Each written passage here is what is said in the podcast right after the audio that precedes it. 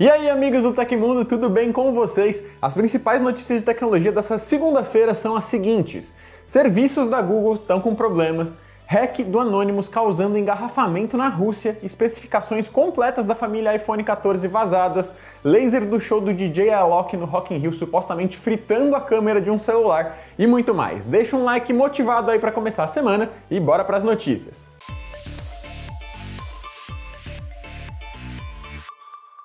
Usuários do Gmail e outros serviços da Google reclamaram nas redes sociais sobre as plataformas na manhã dessa segunda-feira, dia 5. Segundo os relatos, o ecossistema de apps da empresa está apresentando instabilidades. Além da plataforma de e-mails, alguns usuários no Brasil enfrentaram problemas de carregamento no buscador do Google no YouTube e também na plataforma YouTube Music. Em seu site de status, a companhia não aponta nenhum problema, mas o nome da empresa ficou entre os assuntos mais comentados no Twitter e no Down Detector durante a manhã de segunda. Enquanto a companhia ainda não revelou detalhes sobre a causa dos problemas, certos usuários afetados podem ter encontrado a fonte das falhas. Segundo alguns relatos, as instabilidades são mais constantes em redes da Vivo. Caso você seja um usuário de uma rede da Vivo e esteja com problemas com o Google, uma das possíveis possíveis soluções para instabilidade é desativar o IPv6, de acordo com o relato dos usuários. Para fazer isso, no Windows, abra a barra de pesquisa e busque por exibir conexões de rede, clicando na opção com o símbolo de vários PCs com tela azul conectados. Em seguida, clique na rede de internet que está ativa com o botão direito do mouse, vá em Propriedades e na nova janela busque pela opção Protocolo IP versão 6 TCP/IPv6 e desabilite. Aí clique em OK para fechar a janela e para habilitar novamente a função depois é só seguir o mesmo caminho.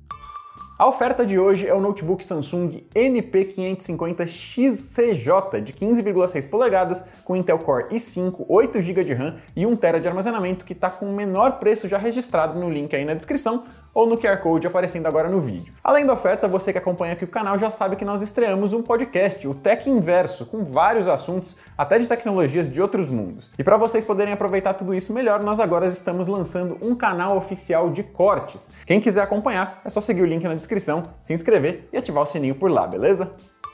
O aplicativo Yandex Taxi da Rússia sofreu uma invasão cibernética que causou um grande engarrafamento em uma das principais avenidas da cidade de Moscou, um acontecimento real que seria digno de uma missão em um jogo da franquia Watch Dogs nos videogames.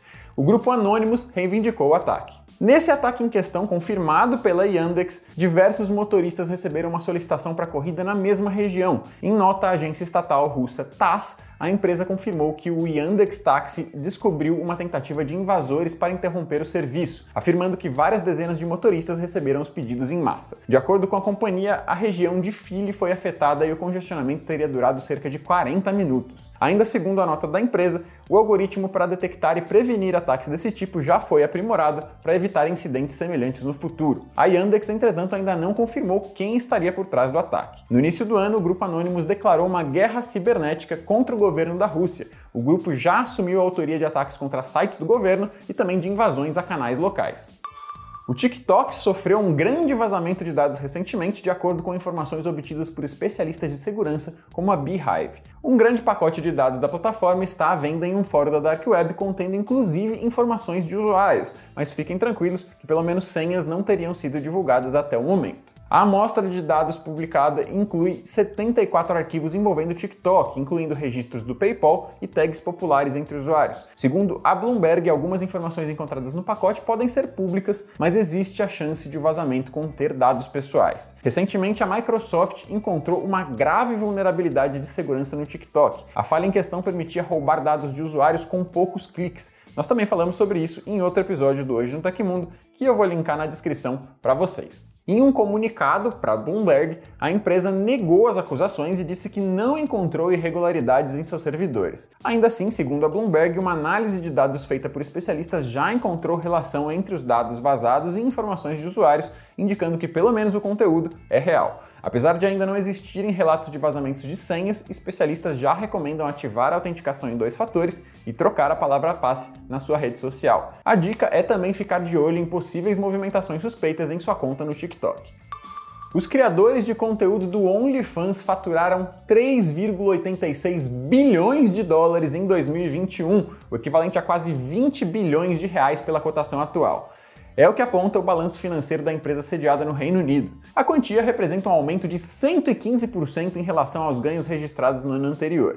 Assim como os resultados financeiros, o número de usuários do OnlyFans cresceu no último ano, passando para 188 milhões de assinantes, o que representa um salto de 128%. A quantidade de produtores de conteúdo da plataforma é outro motivo de comemoração da companhia, que agora tem 2,16 milhões de criadores, 34% a mais que no ano anterior. O serviço de conteúdo adulto por assinatura não tem o costume de divulgar essas informações relacionadas aos ganhos dos produtores. No entanto, a plataforma de pesquisa Estatista revelou recentemente os perfis que mais faturaram no OnlyFans em 2021. Conforme os dados, a modelo e personalidade de TV Black China foi a criadora que mais recebeu no OnlyFans ano passado. Os ganhos dela com a conta no serviço foram estimados em 20 milhões de dólares mensais, o que dá aproximadamente 103,6 milhões de reais por mês faz a gente pensar um pouco nas escolhas da vida, né? Bastante popular entre os usuários do app, a atriz Bella Thorne ficou na segunda posição, faturando cerca de 11 milhões de dólares a cada mês. E fechando o pódio dos perfis que mais faturaram no OnlyFans, aparece a rapper Cardi B, com 9,3 milhões de doletas mensais. Para conferir a lista completa do top 10, acessa a lista no site do Tecmundo pelo link na descrição do episódio. O TecMe é o clube de benefícios do Tecmundo e por lá você vai poder entrar em contato direto com a nossa equipe e trocar uma ideia, além de ganhar cupons e descontos exclusivos e acesso a mais um monte de coisa legal, inclusive cursos maneiraços. Ficou interessado? O link para saber mais e assinar tá aí na descrição. A Apple deve anunciar a nova linha iPhone 14 de smartphones na próxima quarta-feira, dia 7, mas a suposta ficha técnica completa dos novos dispositivos já foi revelada. Publicado no site chinês MyDrivers, a lista traz quatro modelos: iPhone 14, 14 Plus, 14 Pro e 14 Pro Max. Bem como esperado, os novos modelos Pro devem trazer algumas melhorias em relação aos regulares, que se estendem a câmera, armazenamento e até o chipset utilizado. Por outro lado, todos os quatro aparelhos devem contar com 6 GB de RAM, caso a ficha técnica esteja correta. De acordo com a imagem, os modelos iPhone 14 e 14 Pro devem contar com uma tela de 6,1 polegadas com resolução acima do Full HD, enquanto as versões iPhone 14 Plus e iPhone 14 Pro Max aumentam o tamanho para 6,7 polegadas, também acima do Full HD. Os modelos Pro poderão ser os únicos a contar com chipset A16 e câmera de 48 megapixels. A imagem também indica que os modelos comuns do iPhone 14 contarão com chipset A15 Bionic, o mesmo dos iPhones 13, além de terem câmera principal de 12 megapixels e até 512 GB de armazenamento, sem contar contar as versões de 128 e 256 GB. No caso dos modelos Pro, o armazenamento começa em 256 GB e traz opções de 512 GB e até 1 TB. Com relação às baterias, o iPhone 14 e 14 Plus virão com respectivamente 3.279 e 4.325 mAh. Já os modelos Pro devem ter reservas ligeiramente menores, com respectivos 3.200 e 4.232 mAh, o que não significa necessariamente que a sua bateria deve durar menos, já que o chipset A16 pode ser mais eficiente que o antecessor. Em aspectos mais gerais, o iPhone 14 Pro Max seria ainda 17 gramas mais pesado que o iPhone 13 Pro Max, por exemplo. Os preços para o mercado chinês também teriam sido revelados na publicação, com os valores convertidos de yuan para o dólar e depois para o real, começando em R$ 4.900 pelo iPhone 14 e indo até R$ 8.100 para o Pro Max, sem considerar os impostos todos. Mais detalhes sobre todos os aparelhos você encontra na matéria no site do Tecmundo, pelo link na descrição também. Além dos novos iPhones, a maçã também deve aproveitar o seu evento nessa quarta-feira para apresentar os novos fones de ouvido sem fio AirPods Pro 2, além de uma nova geração dos Apple Watch. As informações foram veiculadas pela Bloomberg. De acordo com o jornalista Mark Gurman, renomado insider da Apple, a segunda geração dos AirPods Pro pode dar um gás na categoria de vestíveis e acessórios da empresa. Ainda segundo os rumores, a Apple apresentará a nova linha Apple Watch Series 8 ou 8, com um novo sensor de temperatura corporal e mais ferramentas de saúde. A linha também deve ganhar um Apple Watch Pro, cotado para ser um modelo mais robusto, com chip S8 e uma tela ainda maior, que seria mais indicada para mostrar mais estatísticas de uma vez só. O suposto modelo Pro do Apple Watch também deve contar com mais recursos de economia de energia, mas também com uma bateria maior. E o preço do novo modelo deve ficar ali na faixa dos 900 e 1000 dólares, o que dá cerca de 5.100 reais em conversão direta. Novamente, tudo isso ainda não passa de rumores, então vale conter as expectativas e já se inscrever no canal aqui para ficar por dentro de tudo que for confirmado, hein? Na noite de sábado, dia 3, que foi o segundo dia do festival do Rock in Rio 2022, um usuário relatou que a câmera do seu smartphone foi queimada por um laser durante o show do DJ Alok.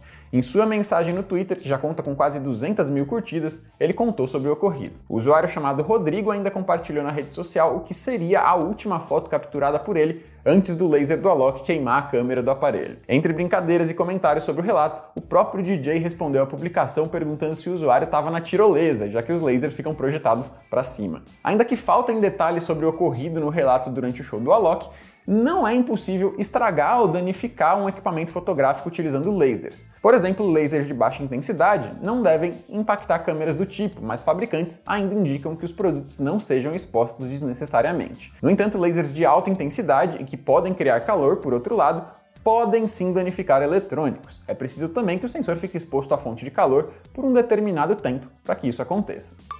Aconteceu na história da tecnologia em 5 de setembro de 1980 o último modelo em uso ativo do IBM 7030, também conhecido pelo apelido Stretch, era oficialmente desativado na Universidade Brigham Young, nos Estados Unidos. Entre vários motivos para sua fama, o Stretch era conhecido por ser o primeiro computador a usar transistores no lugar de tubos de vácuo, foi o primeiro computador desenvolvido com a ajuda de outro computador anterior e também foi considerado o computador mais rápido do mundo de 1961 a 64.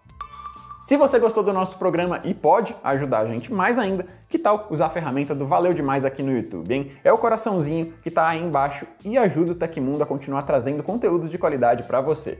Dá até para você usar isso para enviar uma pergunta que nós vamos tentar responder aqui em uma edição futura do programa, beleza? Não esquece ainda de clicar nos links na descrição do episódio para aproveitar a oferta de hoje e também para conhecer o TechMe, isso ajuda a gente bastante. E essas foram as notícias do Hoje no Tecmundo dessa segunda-feira. Aqui quem fala é o Léo Rocha e você pode me encontrar no Twitter e no Instagram pela arroba LeoBRJ. Continuem seguros, um abraço e vejo você na próxima.